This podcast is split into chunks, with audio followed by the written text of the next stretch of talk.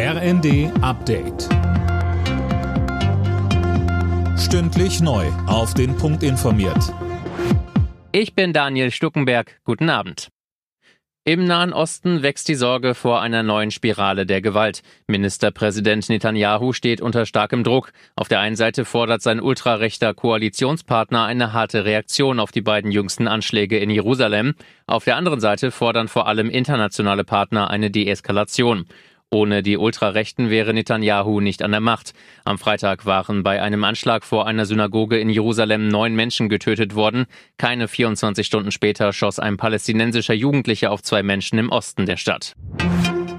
Der Nachfolger des 9-Euro-Tickets steht in den Startlöchern. Ab dem 1. Mai soll das neue 49-Euro-Ticket im Nahverkehr kommen. Darauf haben sich Bund und Länder geeinigt. Alena Tribold, wie läuft das dann? Also Verkaufsstart für die deutschlandweit gültige Monatskarte soll Anfang April sein. Das Ganze soll als monatlich kündbares Abo laufen.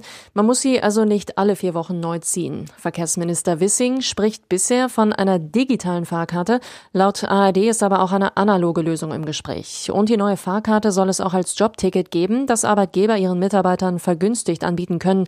Dem Vorhaben muss noch die EU-Kommission zustimmen. Neuer Präsident in Tschechien wird der frühere NATO-General Petr Pavel. Viele europäische Regierungschefs werden vermutlich aufatmen. Warum denn, Marie-Céline Roy? Pavel steht für einen pro-westlichen Kurs. Er setzte sich klar gegen den populistischen Ex-Regierungschef André Babisch durch. Die Wahlbeteiligung in der Stichwahl war mit mehr als 70 Prozent außergewöhnlich hoch. Viele wollten offenbar Babisch verhindern. Der Verlierer Babisch hatte einen schmutzigen Wahlkampf geführt mit Desinformationskampagnen gegen Pavel. Pavel sagte nach seinem Wahlsieg, bei dieser Wahl hätten Wahrheit, Würde und Respekt gewonnen. Paukenschlag in Berlin. Die abstiegsbedrohte Hertha hat sich von Sportgeschäftsführer Fredi Bobic getrennt. Nach dem 0 zu 2 im Hauptstadtderby gegen Union war Schluss. Die weiteren Ergebnisse Bayern Frankfurt 1 zu 1, Bremen Wolfsburg 2 zu 1, Freiburg Augsburg 3 zu 1, Hoffenheim Gladbach 1 zu 4 und Mainz Bochum 5 zu 2. Alle Nachrichten auf rnd.de